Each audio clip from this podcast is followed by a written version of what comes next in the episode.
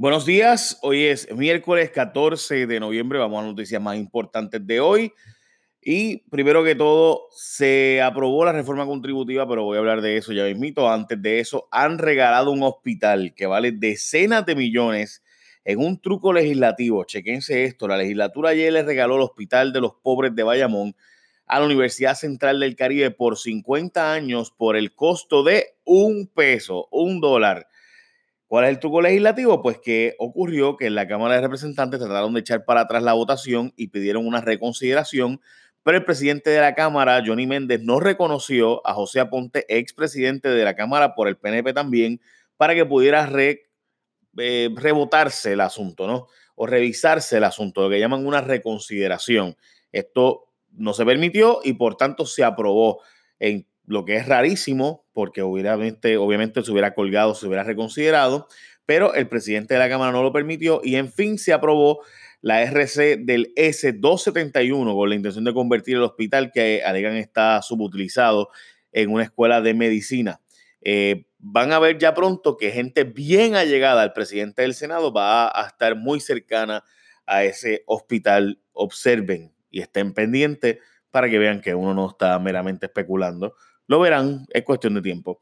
Bueno, la pregunta es, ¿puede la Junta echar para atrás eso? La respuesta es, si entienden que hay un impacto fiscal, podría ser porque, como ustedes saben, eh, el plan, si algo va en contra del plan fiscal, pues lo pueden echar para atrás. También es importante decir que eh, un Estado en quiebra no puede estar dilapidando, regalando sus activos. O sea, cuando estás en un proceso de quiebra en los tribunales, los activos tú no puedes dilapidarlos y regalarlos por ahí. Ah, sí, seguro, toma, este, eso no se puede hacer, lo veremos.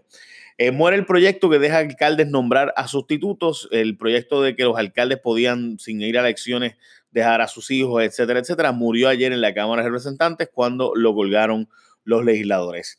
estudiantes emprendedores de Mayagüez piden una explicación. Me llegó una información, esto fue por email, por medio de estudiantes del recinto de eh, y de empresas de Mayagüez. Dicen que la incubadora de negocios Vitec, así como si nada, eh, va a cerrar hasta enero, afectando más de 40 estudiantes que trabajaban proyectos ya desde allí. La incubadora es una especie de trabajo para startups, o sea, pequeñas empresas como esta que ustedes están escuchando ahora, que esto es una pequeña empresa. Eh, en estos espacios muchas veces pueden encontrarse herramientas necesarias para hacer proyectos, negocios, y en fin, habían estudiantes trabajando allí sus proyectos de negocio, sus ideas para montar, ¿verdad?, sus estructuras, y de repente le dijeron, ah, eh, en, en, tres días cerramos, nos vamos hasta enero.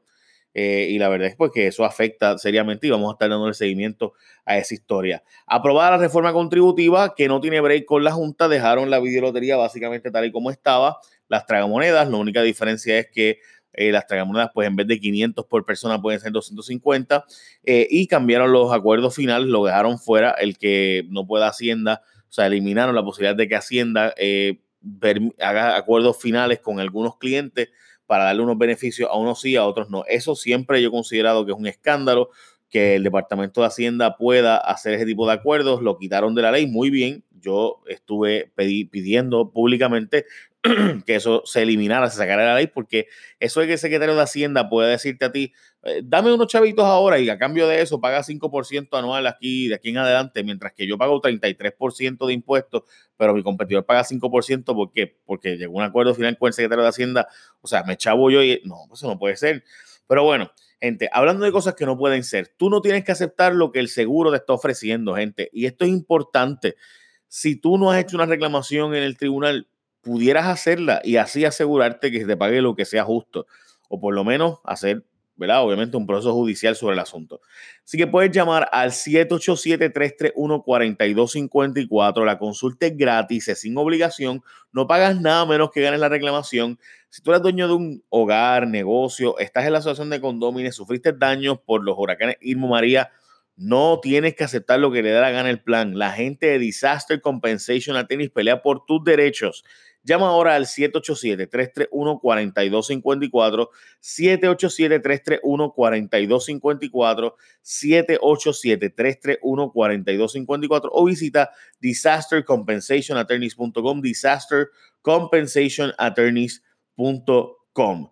Bueno, se quedan en el aire medidas importantes. Con el cierre de sesión legislativa se quedaron en el aire para enero diversos proyectos de ley que durante meses estuvieron en el ojo público. Por ejemplo, eh, temas de la reglamentación de la privatización de la Autoridad de Energía Eléctrica, la política pública del gobierno para atender el cambio climático, el proyecto que regula el aborto eh, también se quedó colgado eh, para la próxima sesión. Otras que se quedaron también fueron las terapias de conversión por orientación sexual, los cambios al Código Civil, la sustitución del impuesto a la mercancía eh, o sea, el impuesto al inventario también, eso, todo eso quedó para próximo.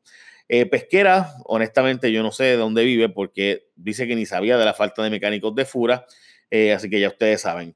También cercanos a Rivera Chats, hoy fueron citados a casos de empleados fantasma el secretario de Administración del Senado, Roberto Maldonado, que, by the way, es bien cercano a Rivera Chats, pero fue legislador popular. Y también la administradora de finanzas del Senado, Carmen Vélez, fueron citados a declarar al Departamento de Justicia durante el día de hoy la investigación se centra sobre empleados y contratistas eh, que por labores que supuestamente no hicieron, pero se facturaron. Bueno, guerra entre PBM y farmacias no resuelve el problema y esto también fue un proyecto de esos que se quedó para enero. Las PBM son la gente que administra los medicamentos para los planes médicos y seguros y son el intermediario entre la farmacia y el paciente. O sea, esta gente tiene un contrato con la aseguradora que tú tienes con tu plan médico, el plan médico le dice a ellos, oye, tú administrame mi, mi cubierta de farmacia. Así que ellos te administran tu farmacia y son los que deciden cuando el paciente le va a tocar un medicamento esto o lo otro conforme a lo que ellos tienen contratado con el plan médico. Eh, pues, ¿qué pasa? Que hay un revolú porque hay un, gente allí, si usted pensaba que la videolotería tenía muchos cabilderos, esto de los PBMs y farmacias tiene cabilderos por un tubo, siete llaves, y ocho bastos. O sea, es una cosa burda la cantidad. Eh, obviamente, eso muestra la cantidad de dinero que se juega en este tipo de proyectos. Eh, así que se estima que esos PBM, estos intermediarios, tienen una facturación de 500 millones al año, básicamente las cubiertas médicas de los planes médicos. Así que, bien serio el asunto, hay que buscar. Esto se quedó para enero, así que le voy a dar más seguimiento prospectivamente para que tengamos más detalles. El secretario del Departamento de Transportación y Obras Públicas le echa la culpa al texteo por... Ah, espérate, sobre los PBM. El problema es que en Puerto Rico no están regulados, se está planteando regular. El hecho es si en la regulación se le va a pagar más a la farmacia y a la droguería que lo que realmente cuesta el valor del medicamento. Y pues ya tú sabes. Bueno, el secretario de Obras Públicas, como le dije, le echa la culpa al texteo por accidentes y no a los boquetes. Según él, en las muertes por accidentes de tránsito se debe a que las personas se pasan volando bajito mientras textean y no por el pésimo estado de las carreteras. Eso no, eso jamás. Como todo funcionario público, le echó el bollete de los hoyos a la pasada administración y dijo que el celular es más peligroso que los boquetes en las carreteras. Bueno, a un año de María, el gobierno se da cuenta de que hay muchos escombros, 15.000 estructuras que pasaron a ser escombros tras el paso de María, han sido identificadas para ser removidas de terrenos privados a un año de huracán. Ahora es que se le va a dar atención a esto y será por medio de una orden ejecutiva que se implementará un programa para demoliciones y remociones. Además, como ustedes saben, los costos pueden ser solicitados por medio de FEMA. De los 78 municipios, solo 60 optaron por participar del programa, otros 10 se harán cargo de los labores de remoción y demolición y 8 restantes, pues básicamente dicen que, eh, pues tú sabes, no les importa mucho el tema. Bueno, no hay chavos para seguridad por el bono de Navidad va. El gobernador ya había anunciado que el bono de Navidad para los empleados del gobierno va, sí o sí. Y obviamente la pregunta es si eh, eso es ¿verdad? prioritario y se debe cambiar. En mi opinión, el bono de Navidad debe darse mejor como un aumento de sueldo ya dado a los empleados en sus nóminas de, enero a diciembre y no darlo como un buena Navidad porque eso se ve mal en Estados Unidos que estemos cogiendo chavos federales y dicen estamos bien pelados mientras estamos dando bonos. Yo sé que ¿verdad? mucha gente no lo entiende, pero eso es dar el Christmas bonus, el bono de Navidad. Es como que un aguinaldo, como, ah, llegó Navidad, vamos a dar un bono porque llegó la Navidad. Eso fuera de Puerto Rico se ve muy mal, además de que también hay que decirlo, o sea, hay un montón de gastos de cosas que son de servicios esenciales que no se están haciendo. Bueno, pasan eh, planta hidroeléctrica alcalde, se está cuadrando un proyecto que busca que la planta hidroeléctrica Toro Negro eh, pase a un consorcio de alcaldes de la montaña para que estos administren y desarrollen proyectos de energía renovable con esta planta. Eh, hace mucho tiempo que esto se está hablando, pero bueno, en fin, la cosa es que cuando sigues leyendo el artículo te das cuenta que no hay ningún plan todavía por los alcaldes que no saben cuánto dinero se tiene que invertir y dependen de que la Autoridad de Energía Eléctrica le dé los números y tampoco el financiamiento está cuadrado, así que vamos a ver si realmente este proyecto vale la pena o no, pero en principio, pues hacer energía renovable de una fuente hidroeléctrica, o sea, de agua, es positivo. El presidente de la Junta de la Universidad de Puerto Rico guisa doblemente, pero dice que no hay conflicto. Resulta que eh, lo importante aquí, dice el presidente de la Universidad de Puerto Rico, es que no hay nada de malo, el presidente de la Junta, en que él tenga contratos por 5.2 millones de dólares eh, con el gobierno mientras es presidente de la Junta de la Universidad de Puerto Rico, sus trabajos de servicios legales en consultoría de inversiones, consultoría legal en turismo, Departamento de Estado, Cámara de Representantes, Junta de Planificación. No hay nada de malo, dice el presidente de la Junta de la Universidad de Puerto Rico, etcétera. Bueno, convictas denuncian trato desigual de cara a su rehabilitación. Dicen que no hay servicios de rehabilitación para mujeres. Que dicho sea de paso, ayer tocamos en Jason X, la gente primera hora es una investigación bien interesante. Debe leerla porque, de nuevo, son 300 mujeres nada más las que están confinadas y eso significa que hay muchos menos servicios para ellas y su rehabilitación que para los varones. Y cae la imagen del gobernador, según la encuesta del Nuevo Día, esto acaba de salir hace unos minutos.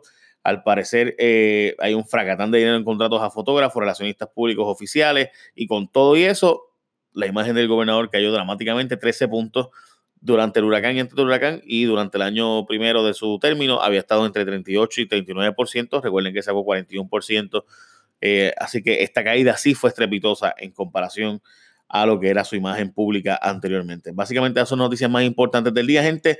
Échame la bendición. Buen día. The podcast you just heard was made using Anchor. Ever thought about making your own podcast? Anchor makes it really easy for anyone to get started. It's a one stop shop for recording, hosting, and distributing podcasts. Best of all, it's 100% free. Sign up now at anchor.fm slash new. That's anchor.fm slash new to get started.